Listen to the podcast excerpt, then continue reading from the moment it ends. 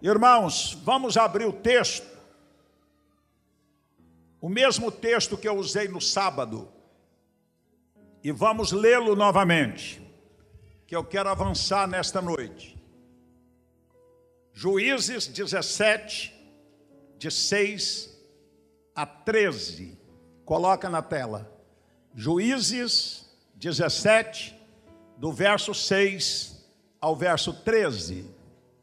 Você está com o livro, nós estamos no capítulo 4. Capítulo 4. Vamos ler. Naqueles dias não havia rei em Israel. Cada um fazia o que parecia bem aos seus olhos. E havia um moço de Belém de Judá, da tribo de Judá, que era levita e peregrinava ali.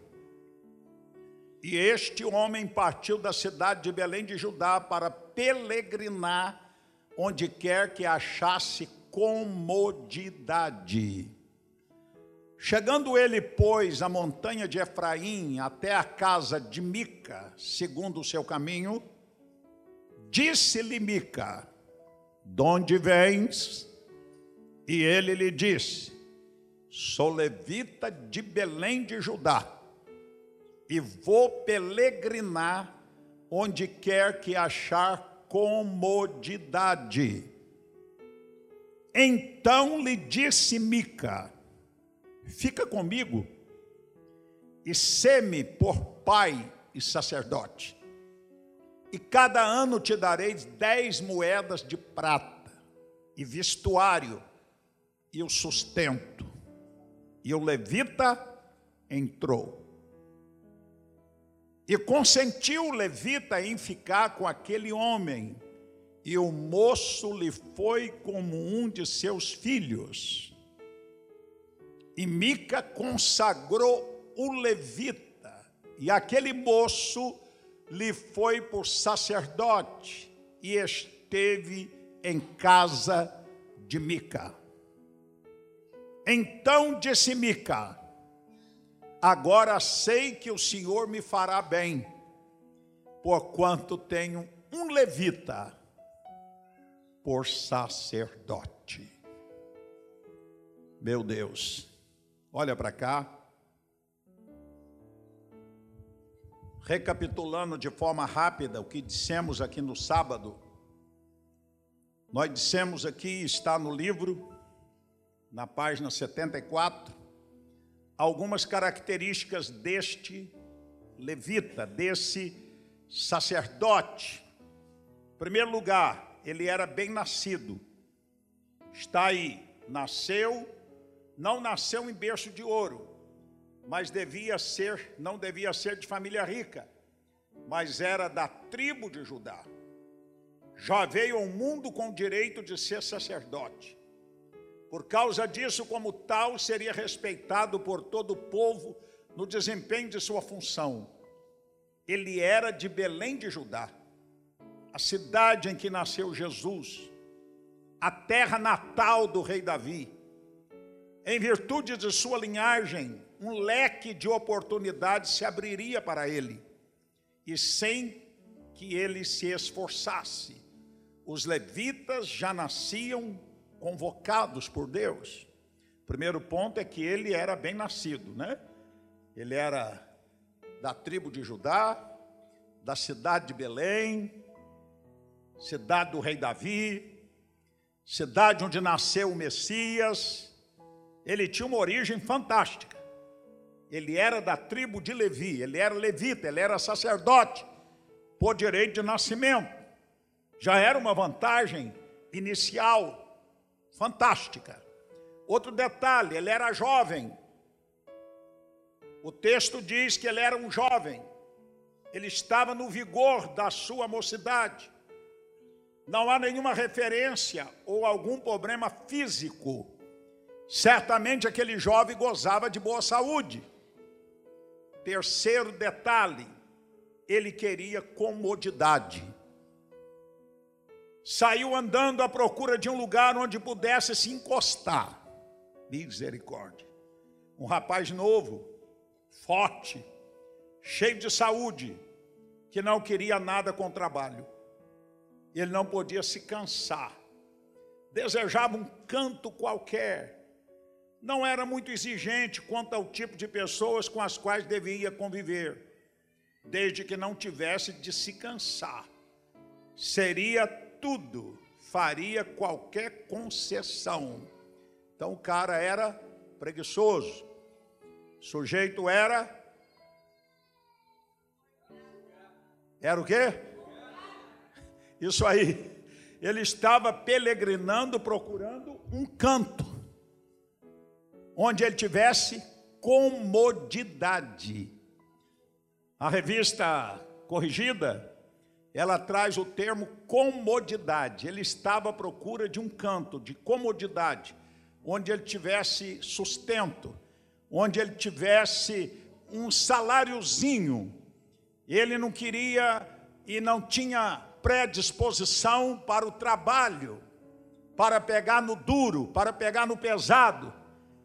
E ele não fazia exigência com quais as pessoas, o caráter das pessoas, não é o estilo de vida das pessoas que ele deveria conviver desde que lhe desse o que ele buscava: sombra e água fresca e sem esforço. Comodidade. Que cabra sem vergonha, né, irmão? Que cabrinha. Que sacerdotezinho. Que líderzinho era esse? Sangue do cordeiro. Outra característica dele. Não tinha escrúpulos. Talvez alguém possa achar que ele era sincero. Quando ele chegou e Mica o recebeu, e ele então foi logo dizendo: Sou levita, sou um sacerdote, estou peregrinando e estou buscando comodidade. Como é que a pessoa vai falar com outro e entra fazendo uma colocação dessa? Ele estava dizendo entre linhas: aceito proposta. Estou procurando comodidade. Desde que eu tenha comodidade, diga aí. Fala aí o que, que é que tu tens para mim. Meu Deus, como é que se relaciona com o homem de Deus? E o homem de Deus abrindo a guarda e dizendo: faça-me a proposta indecorosa que quiser, não tenha vexame. Eu topo ouvir, analisar e quem sabe abraçar de imediato. Ô oh, meu irmão, minha irmã, não é esse tipo de líder que a igreja carece. Pelo contrário, esse tipo deve estar fora e permanecer. A Bíblia fala muito duro sobre os maus líderes, os maus obreiros, que enxerga muitas vezes o chamado ministerial, o trabalho pastoral, o trabalho na liderança da igreja, como um posto de privilégio, como uma forma de ascensão social, como uma forma de ter um big salário. E nada mais que isso. Nós vamos ver nesta noite que o Senhor Jesus vai nos pegar muito duro aqui. Você, por favor, fique muito atento. Você está com seu celular ligado, coloca no modo avião. Porque você vai decolar e vai voar. Nas asas do Espírito. Quem recebe, diga aleluia. Diga glória a Deus. Eu disse aqui sábado que tudo que está escrito para o nosso ensino está escrito. Coisa para imitar e coisa para evitar tudo relacionado a esse líder é para ser evitada. E eu tenho certeza que aqui não tem ninguém que vai identificar com esse cabra preguiçoso, malandro, aproveitador que peregrinava à procura de comodidade. Líderes da igreja estão à procura de trabalho no reino de Deus. E o reino de Deus oferece um trabalho que é árduo. É batalha, não é colônia de férias. Não é uma via com tapete vermelho para você desfilar. É guerra, é batalha. Veja a vida do apóstolo Paulo. Veja lá em 2 Coríntios, né, capítulo 11, parece a partir do verso 7, quando ele lista todos os seus sofrimentos, todas as suas prisões, fome, frio, prisão, açoite, apedrejamento, afogamento, traição, dos de dentro e dos de fora. E ele chega a dizer: Não tenho a minha vida por preciosa, desde que eu cumpra o meu chamado. São homens e mulheres abnegados que o Senhor está chamando para cumprir o seu chamado. Olha lá, irmão, o homem não tinha escrúpulo, não tinha vergonha na cara, em outras palavras. Foi logo dizendo para o Mica: quem era o Mica? Lembra que eu falei sábado? O Mica era um feiticeiro, junto com a sua mãe. O Mica era um idólatra. O Mica tinha um PG. Vocês sabem o que é PG? Quem foi da macumba, da umbanda, quimbanda aí, sabe o que é PG.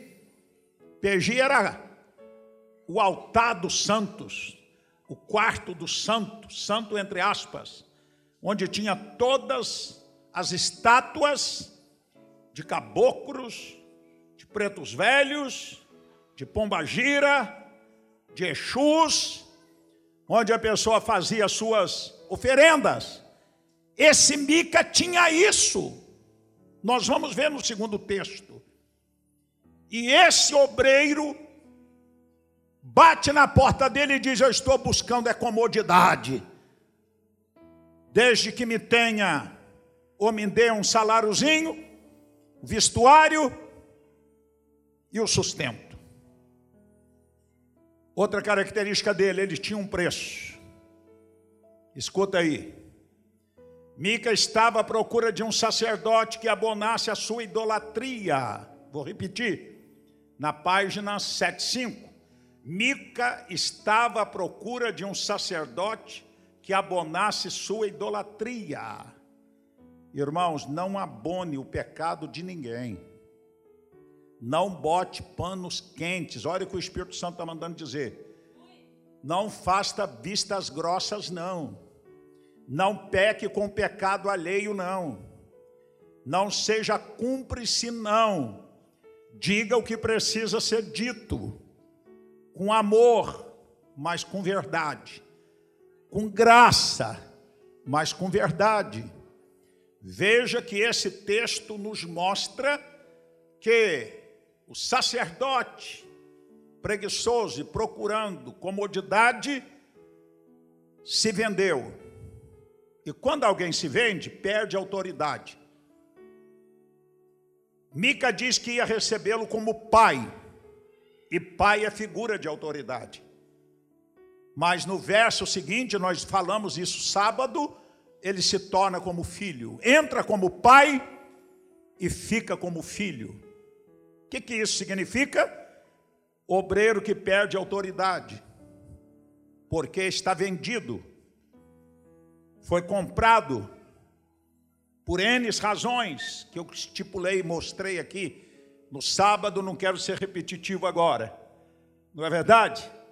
Nós temos que ter, da parte de Deus, uma postura que preserva, acima de tudo, a glória de Deus e a posição do corpo de Cristo, de autoridade espiritual, que Deus confiou em nossas mãos. Você que é líder de célula, é uma autoridade espiritual. Você que é um líder em treinamento, é uma autoridade. Um apacentador que cuida de um, é uma autoridade. Um evangelista, um presbítero, um diácono, uma diaconisa. E o que dizer de um pastor consagrado? De uma pastora consagrada? Não é assim, irmãos? De um missionário, de um apóstolo, misericórdia. A quem mais é dado, mais é requerido.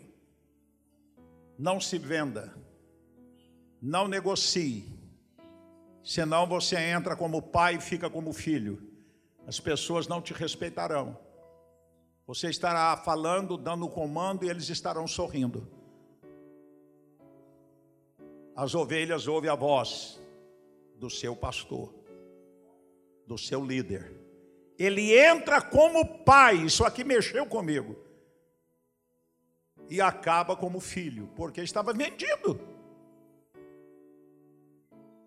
Com que autoridade que ele ia de apontar o dedo para o Mica? Com que autoridade que ele ia dizer, ô Mica, acaba com esse PG aí, isso é do diabo. O Mica ia dizer, cala a boca porque eu te comprei. Você não tem direito de falar nada, seu sacerdotezinho de meia tigela. Vamos conjecturar aí o que, que poderia ser dito. Numa realidade dessa.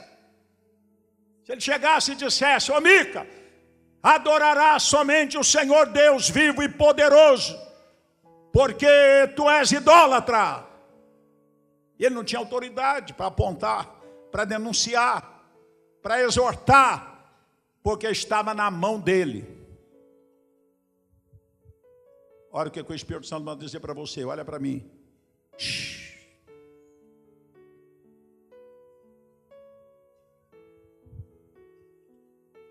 Eu e você estamos apenas nas mãos daquele Jesus glorioso que João viu na visão de Pátimos, que caminhava entre os castiçais representando a igreja que tinha na mão direita as sete estrelas, que eram os sete anjos da igreja da Ásia Menor. Então não esteja na mão de nenhum mica, porque nós já estamos nas mãos de Jesus glorificado.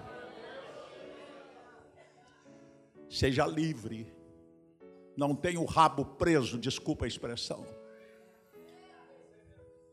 não esteja aprisionado por nada.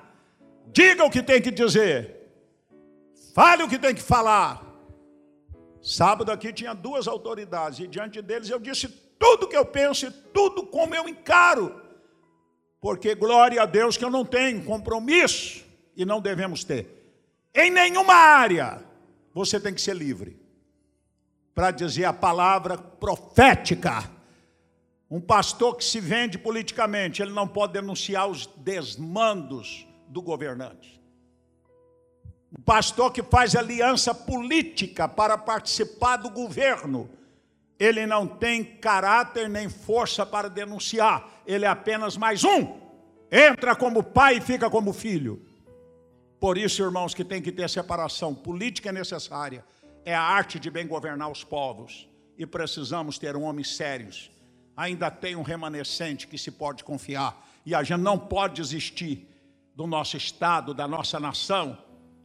Entendeu? Mas o pastor, quando está vendido, amarrado a um grupo, a um partido político, ele não tem moral nem autoridade para denunciar. Estou falando de coisa que eu vivi no passado. E que às vezes você tem dificuldade mesmo sendo um homem íntegro, mas você faz parte de um partido, de uma aliança, e você perdeu a liberdade total e completa, porque você faz parte daquele grupo. Pastor e pastora, nós colocamos no estatuto da igreja, no novo estatuto, se algum pastor da nossa igreja quiser disputar cargo político, quiser ser candidato a vereador, candidato a deputado, candidato a governador, candidato a senador, está no estatuto que foi aprovado no ano passado. Sabe o que, é que ele tem que fazer? Licenciar imediatamente do cargo. E um dos nossos pastores lá do Rio de Janeiro é candidato. E os irmãos estavam na convenção e viu quando eu o chamei à frente, junto com outros e disse a ele: Você, no dia que começar a campanha eleitoral, afaste da liderança da igreja. E o vice-presidente vai assumir. E ele obedeceu. Anteontem ele mandou o documento mostrando apóstolo e mandou para todo o Supremo Concílio cumprir a determinação. Desejo ser candidato, estou afastando do pastoreio da igreja porque o pastor da igreja tem que ter liberdade. Essa é a nova fase da igreja, irmãos. Não vamos viver de coisas e experiências do passado. Passado é passado. Nós estamos vivendo uma nova era desta igreja. Porque nós queremos o de melhor que Deus tem programado e preparado. Digam aleluias.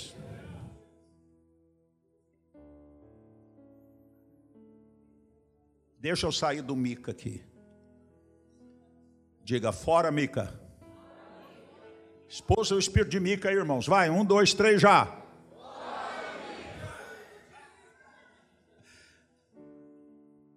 Escuta isso. Ele tinha um preço. Alguém me ajuda a localizar aqui o verso que fala do preço dele? Não apaga não. Ah, tá lá já? Ah, obrigado. Não, quero saber o preço. É o verso 10. Obrigado. 17, 10. Vamos, vamos, vamos interagir, irmãos. Eu não estou pregando, a gente está conversando. Tem hora que eu quero pregar, tem que me segurar. Olha lá. Olha lá que coisa. Então lhe disse Mica: Fica comigo e seme por pai e sacerdote. Cada ano te darei. Olha lá o salário dele, olha.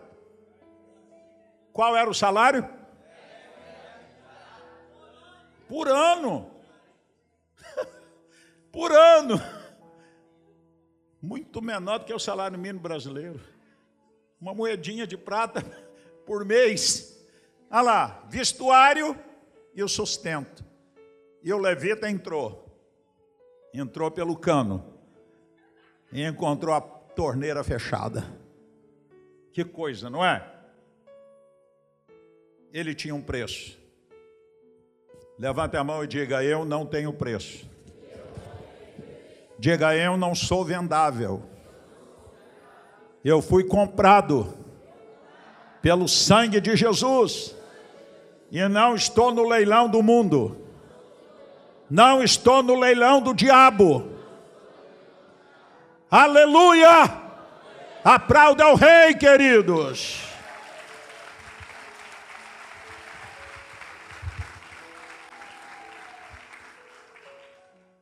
Agora, irmãos, conseguimos sair do mico. Eu queria recapitular, porque sábado foi uma reunião muito grande e pode muitos irmãos não ter assimilado bem o que eu disse no sábado, por isso eu quase fiz um repeteco aqui. Mas vamos agora. Jesus, o bom pastor, nosso exemplo, agora é que importa. Olha para cá. Em verdade, João 10, 1. Evangelho de João, capítulo 10, verso 1. Na verdade, na verdade vos digo que aquele que não entra pela porta no curral das ovelhas, mas sobe por outra parte, é ladrão e salteador. Dois.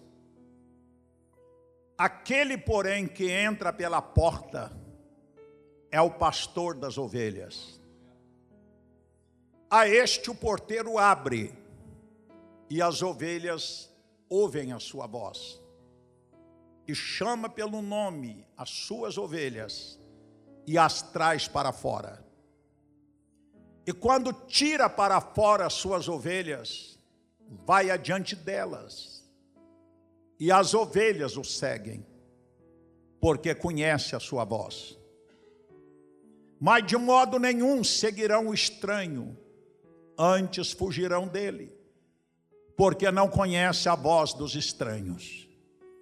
Jesus disse-lhes esta parábola, mas eles não entenderam o que era que lhes dizia. Tornou, pois, Jesus a dizer-lhes: Em verdade, em verdade vos digo, eu sou a porta das ovelhas. Todos quanto vieram antes de mim são ladrões e salteadores mas as ovelhas não os ouvirão. Eu sou a porta.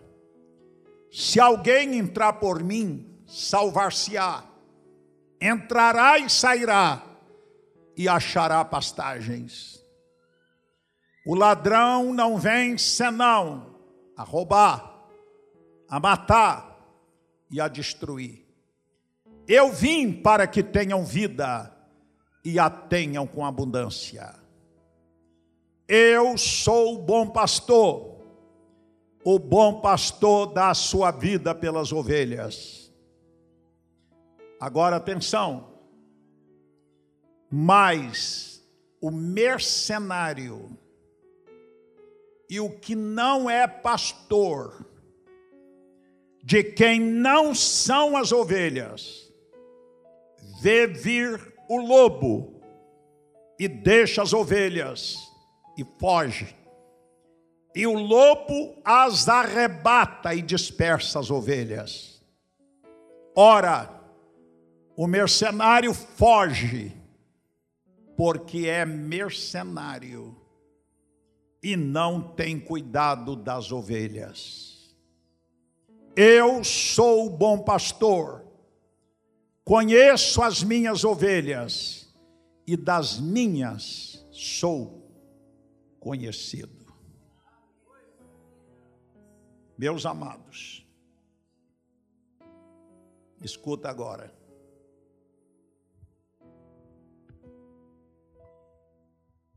Jesus é o modelo para todos os líderes.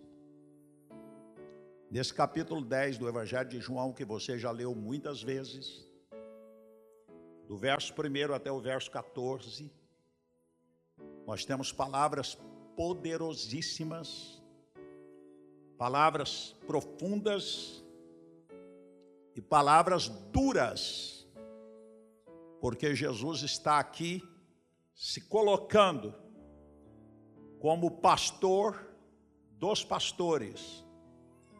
Ele está colocando como o bom pastor e fazendo uma séria advertência sobre os pastores e líderes mercenários. São palavras pesadas que Jesus coloca. E nós vamos ver as características do bom líder e as características do mau líder. As características do bom pastor e as características do mercenário. Primeiro, vamos definir o que é mercenário. Segundo o dicionário, é aquele que age ou trabalha somente por dinheiro ou pelas vantagens que lhe são oferecidas. O que, que é um mercenário? alguém que trabalha somente por dinheiro ou pelas vantagens que lhe são oferecidas. É um grande interesseiro. Outra definição: mercenário, interesseiro, que só faz algo por vantagens que esse trabalho pode lhe trazer. Sinônimos de mercenário: interesseiro, venal, ambicioso, ganancioso, egoísta. Viu o que é um mercenário? E Jesus está dizendo aqui repetidas vezes que muitos podem estar transvestidos com capa de pastor, com de líder da igreja e ser um mercenário. Como saber se o seu pastor não é um mercenário? Como saber se a sua igreja não é uma igreja mercenária? Isso é duro, é forte. Está cheio de igrejas mercenárias por aí. Está cheio de líderes mercenários por aí com essas características, que trabalha somente por dinheiro ou pelas vantagens que lhes são oferecidas, interesseiro, venal, vendável, ambicioso, ganancioso, egoísta. Mas vamos fazer um paralelo aqui. Eu vou deixar o livro um pouquinho, mas tem a sequência dos versos. Ou melhor, eu vou sequenciar aqui, e se eu não puder entrar no que eu preparei aqui, fica para a próxima segunda. Porque é uma, é uma comida muito pesada. Quinta-feira eu quero compartilhar naquele nosso devocional o que está aqui, que eu iria entrar, mas eu devo sequenciar aqui no livro, que é mais palatável para esse auditório aqui. Escute só. João 10:1, Jesus disse: Em verdade vos digo que quem não entra pela porta no aprisco das ovelhas, mas sobe por outra parte, esse é ladrão salteador. Aí vem a pergunta, olha para cá. Por onde você entrou para o ministério? Pela porta ou pela janela? Jesus está dizendo: quem entra pela porta no aprisco das ovelhas, mas sobe por outra parte, é ladrão, é mercenário e salteador. Por onde você e eu entramos no ministério? Foi Deus quem nos consagrou ou foi Mica? Há todo um processo a ser seguido para se chegar a ser líder na igreja. Não é como tem acontecido com muitos por aí. Muitos resolvem que tem um chamado e é consagrado por qualquer pessoa em qualquer esquina de rua. E quando não tem ninguém para consagrar, ele vai no monte, pega uma latinha de azeite de oliva, derrama na cabeça e diz: Eu me consagro, pastor.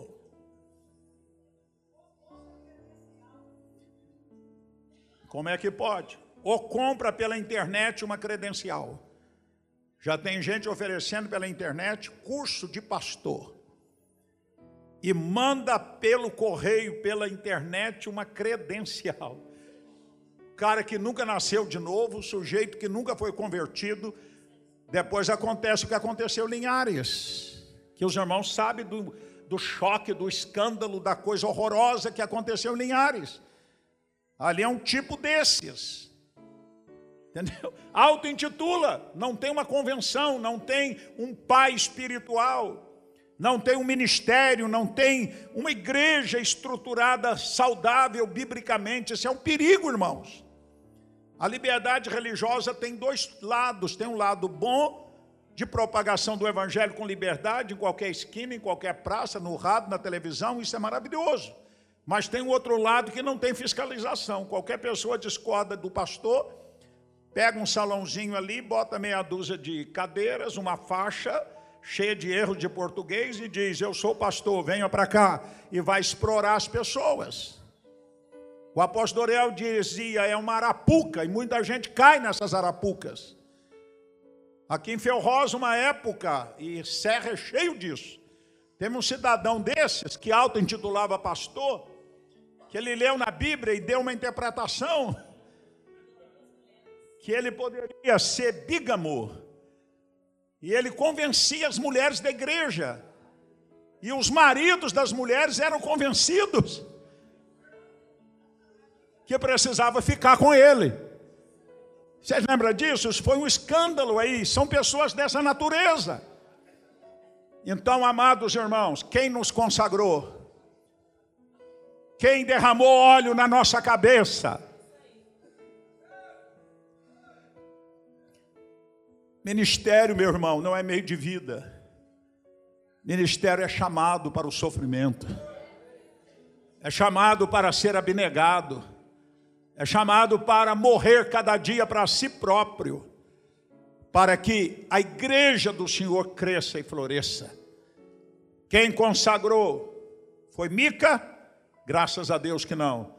Casa da Bênção é uma igreja com quase 60 anos de existência, reconhecida e marcada como igreja de oração, igreja bíblica e que está no processo ainda maior de busca de santidade, de pureza de coração, para que vejamos a glória de Deus e possamos de verdade viver e reinar com Ele eternamente. Aleluias! Valorize a igreja que você pertence. Valorize o ministério que você faz parte. Não é uma igreja de aventureiros, de mercenários. Nós não buscamos o que as pessoas têm, nós buscamos as pessoas. Isso faz toda a diferença. Deus supre, Deus provê. O Senhor é Jeová Jeré. A gente está vendo aí exploração terrível da fé. Coisas horrorosas. Acontece nas igrejas da grande mídia, os irmãos são bem informados e sabem disso. E de vez em quando tem alguém sem juízo, que quer trocar uma igreja biblicamente saudável por um movimento sem fundamento, que querem apenas tirar tudo que a pessoa tem. Que Deus me guarde, te guarde de qualquer espírito mercenário. Vamos trabalhar como bom pastor. Olha o que Jesus diz mais. Verso 2: Aquele, porém, que entra pela porta, esse é o pastor das ovelhas. Tem uma porta, uma porta, a porta do ministério, a porta da santidade, a porta da consagração. Deus chama, o ministério confirma e a igreja envia. A porta é essa. Jesus entrou pela porta para se tornar Salvador. Entrou ou não entrou? Qual era a porta? Jesus entrou pela porta para se identificar com os humanos. Qual foi a porta? E o Verbo se fez? Encarnou no ventre de Maria. Ele estava entrando pela porta. Para ele ser Deus humano, Deus humanizado, Salvador. Ele não podia nascer num trovão, num relâmpago. Ele tinha que entrar pela porta que todos os, os humanos nascem, para nos dar o um modelo, para nos dar o exemplo. E trazendo para o ministério, queridos, a porta é da chamada, da vocação, do reconhecimento das autoridades, do governo da igreja e do derramar da unção sobre a sua cabeça. Nunca tenha pressa, nunca peça para ser consagrado a nada Deus vai te conduzindo. Deus vai te levando. Quando você for ungido, consagrado, é reconhecimento daquilo que você já o é.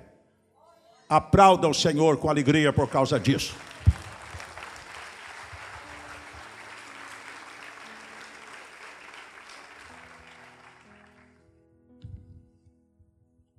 Vamos lá. Verso 3. Para este o porteiro abre, que entra pela porta, o porteiro abre, as ovelhas ouvem a sua voz, ele chama pelo nome as suas próprias ovelhas e as conduz para fora. Tem, tem, tem um, um exemplo fantástico. Olha para cá, eu já li isso em algum lugar e já li algumas vezes. É muito interessante. Diz que lá em Israel, o aprisco, normalmente, é um lugar bem amplo, onde vários rebanhos, durante a noite, passam naquele aprisco.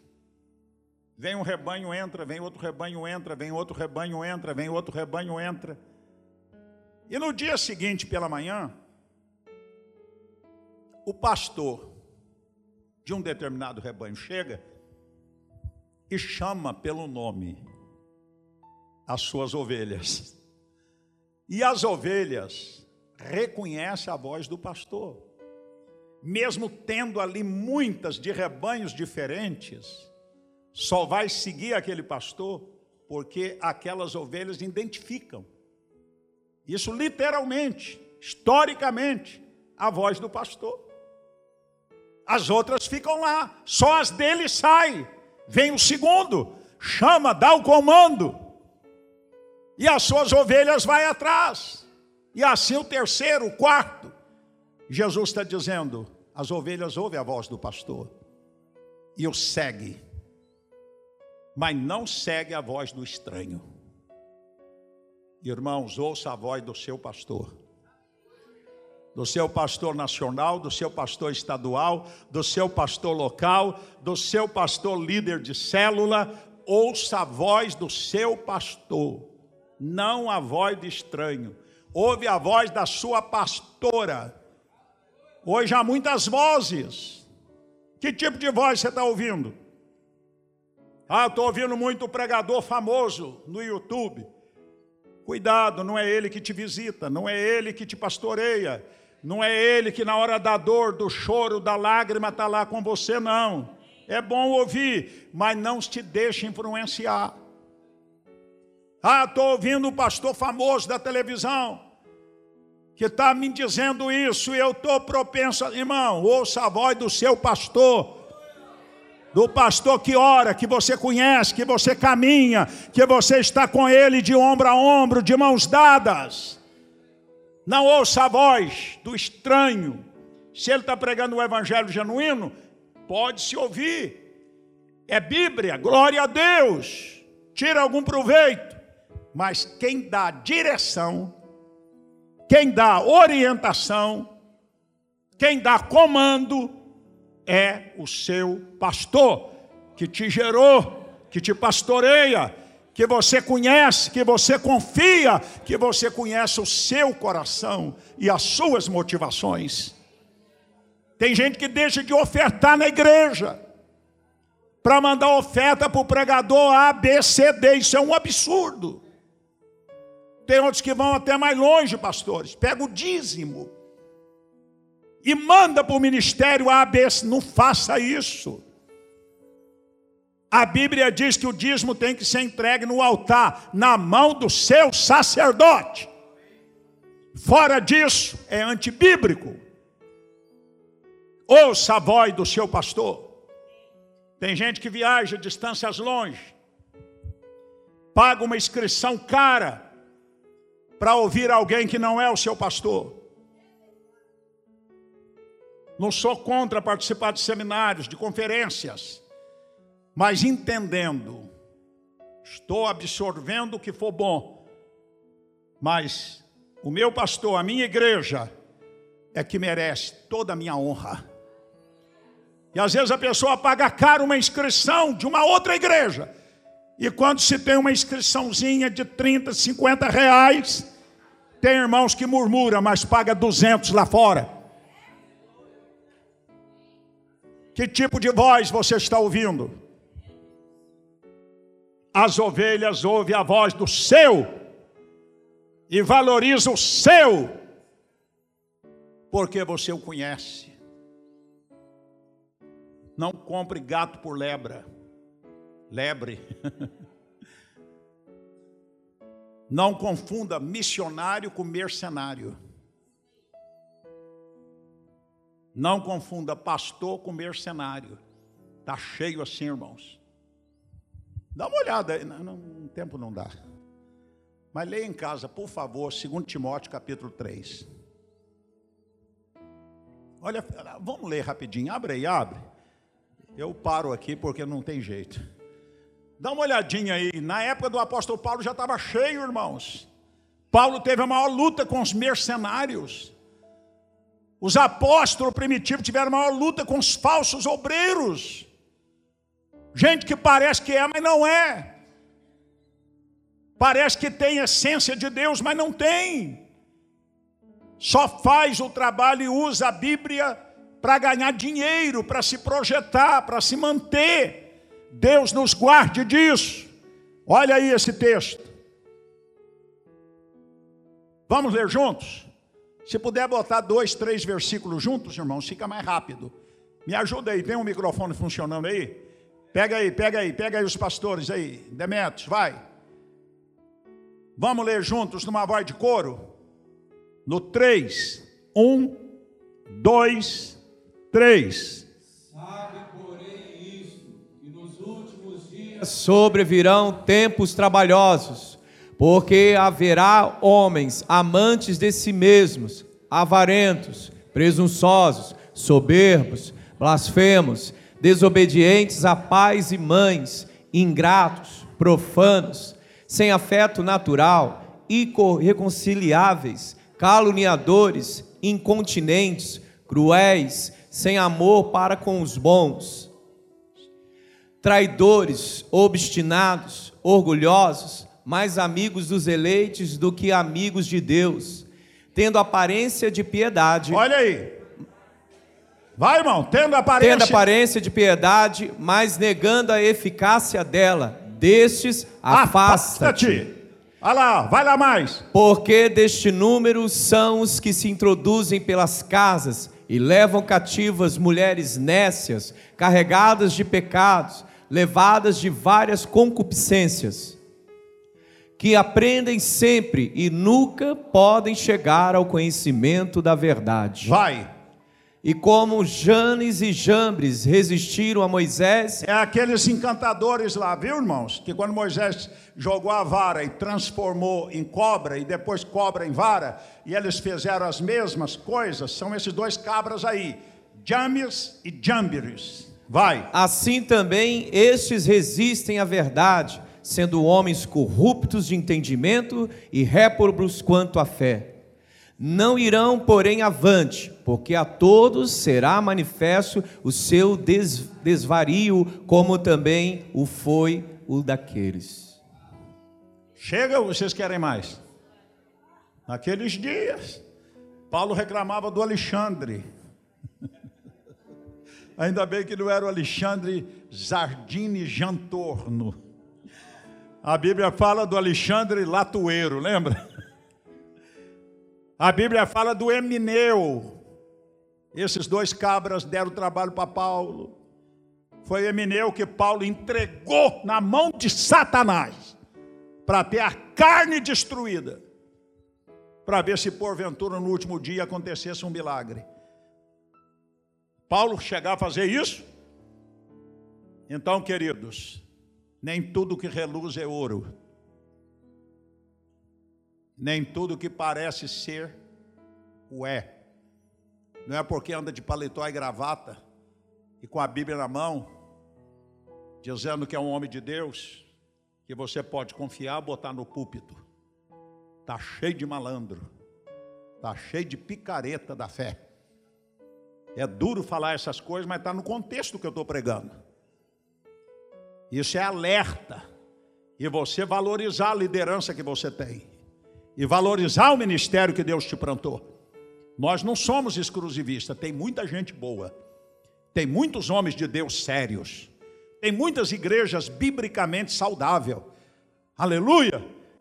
Muita gente fazendo a obra, a glória de Deus presente no louvor, na adoração, no ensino, na mensagem, mas tem paralelo muito mercenário. Muitos que seguem o modelo desse levitazinho que se vendeu para Mica, que só queria comodidade. Nós queremos é trabalho. E aquele que trabalha, o Senhor honra. Aquele que trabalha, o Senhor abre portas. Aquele que trabalha direito, com a, a motivação direita, Deus vai te prosperar, vai te fazer florescer, e você e eu vamos crescer de glória em glória, no nome daquele que nos amou primeiro e nos chamou para o santo ministério. Glórias a Deus.